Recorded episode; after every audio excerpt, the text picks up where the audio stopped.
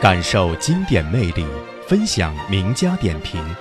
国家大剧院古典音乐频道为您带来音乐虫聊天室。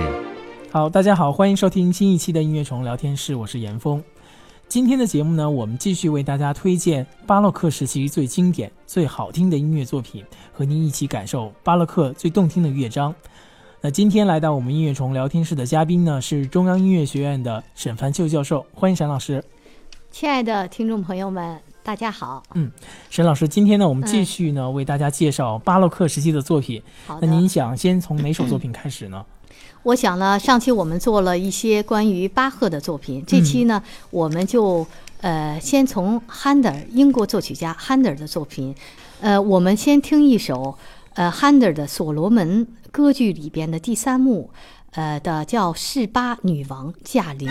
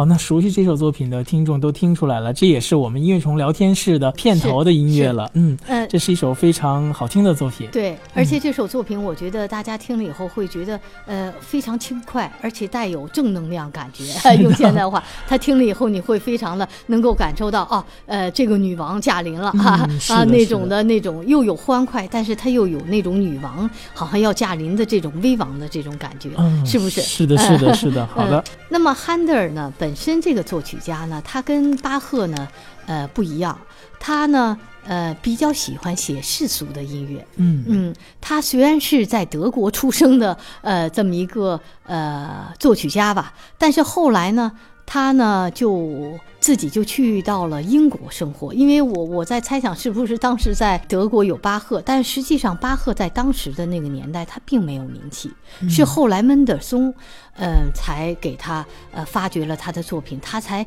变到后后世以后才被我们大家熟悉，才挖掘出来，才被我们大家熟知的这个作曲家，被称为最大的伟大的著名作曲家。但是汉德尔不一样，汉德尔呢，他就是在当时他就当时就很有名就就很有名了。嗯但是后来呢，他可能就被英国可能王室更更重用吧，嗯可能待遇又好，所以他就最后就移民了。用我们的现代话说，移民了英国了，然后就一直在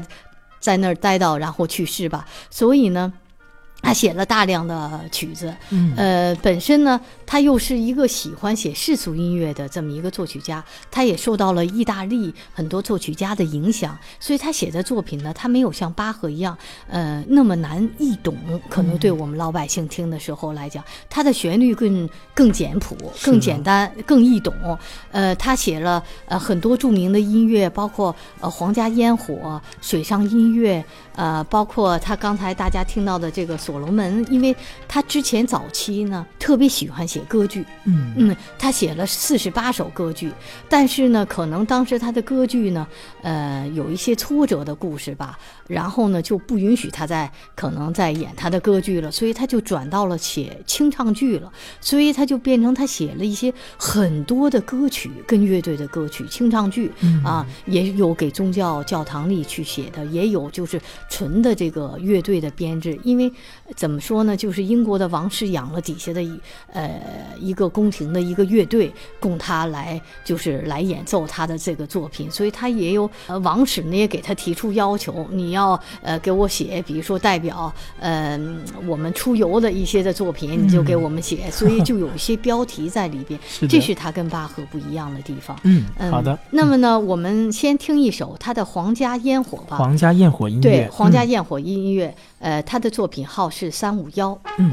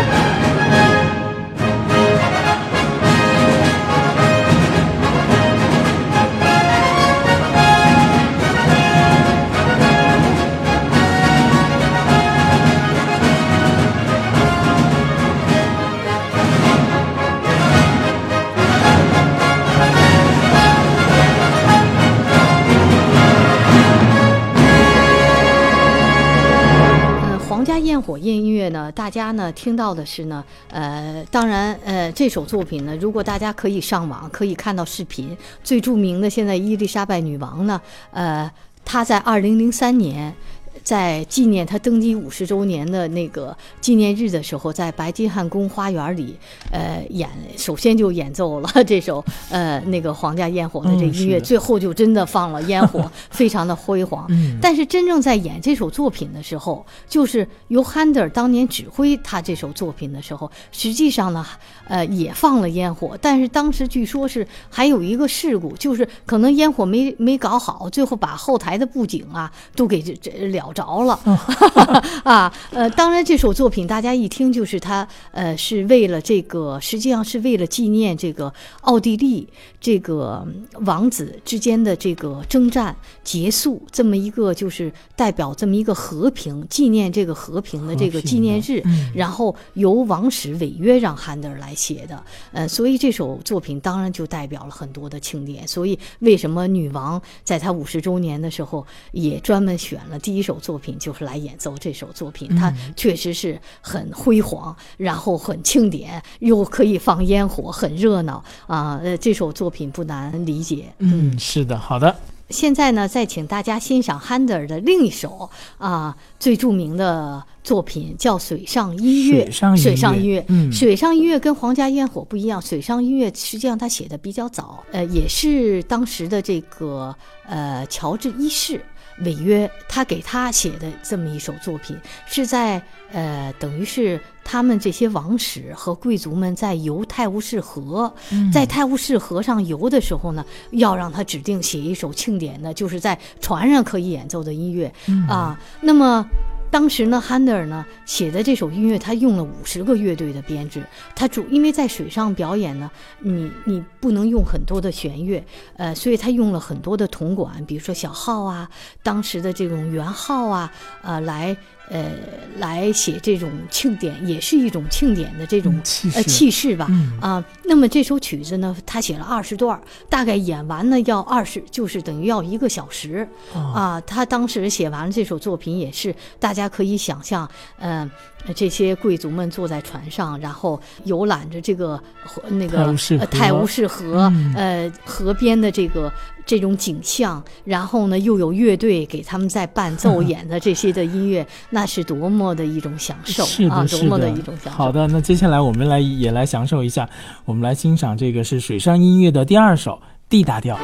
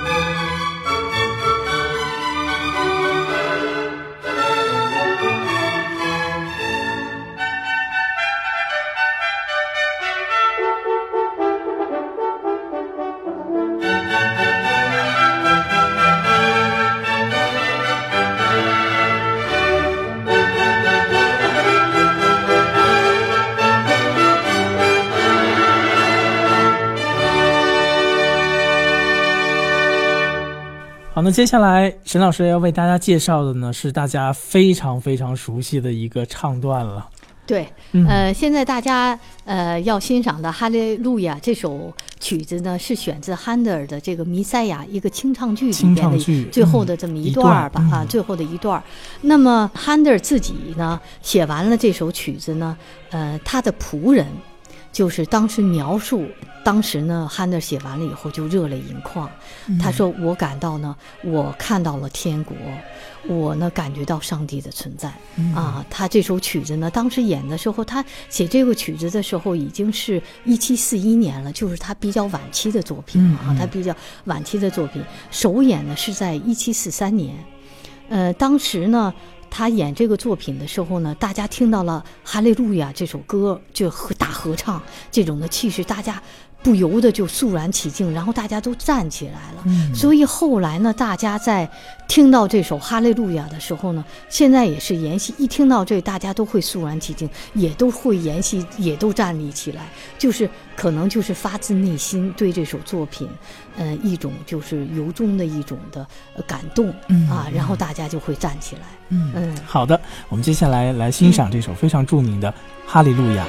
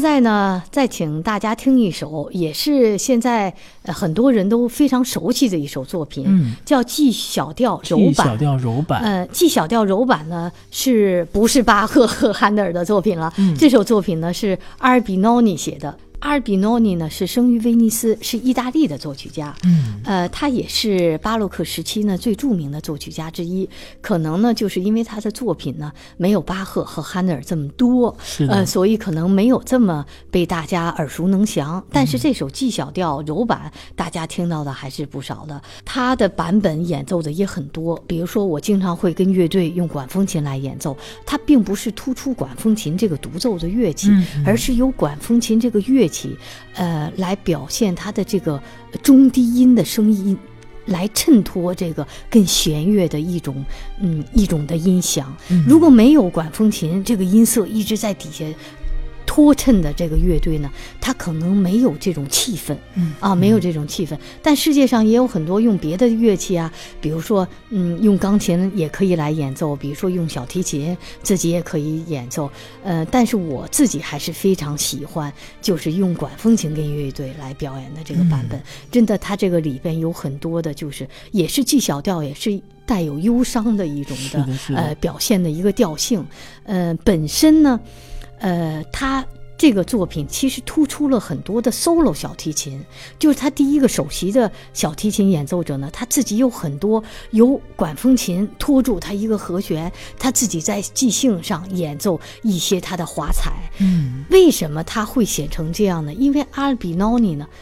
就特别擅长写小提琴的曲子，所以后来的人呢称为他是小提琴，专门是写小提琴协奏曲的这个作曲家。哦所以呢，他可以把小提琴这种优美的，就是这种的乐器的表现力，可以表现的特别完美。嗯嗯是好的。我们接下来就来欣赏这首阿尔比诺尼的 G 小调柔版。《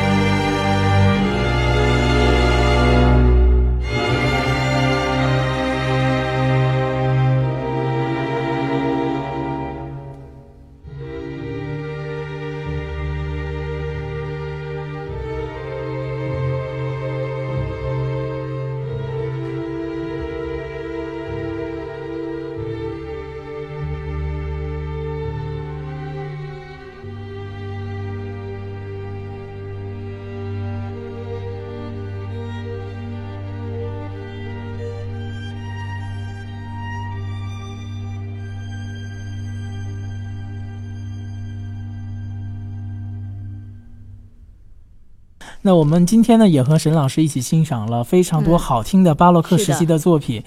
那沈老师，您觉得对于我们现代人来说，我们听巴洛克时期的音乐带给自己最大的好处是什么呢？嗯，这个问题真问得好啊。呃，确实是，呃，不同的音乐带给我们不同的感受。是的。嗯，那么巴洛克时期的音乐呢，就像我说的，它的律动比较，呃，比较。明显就是比较欢快，律动很清晰，然后它的和声比较丰富，比较和谐。那么呢，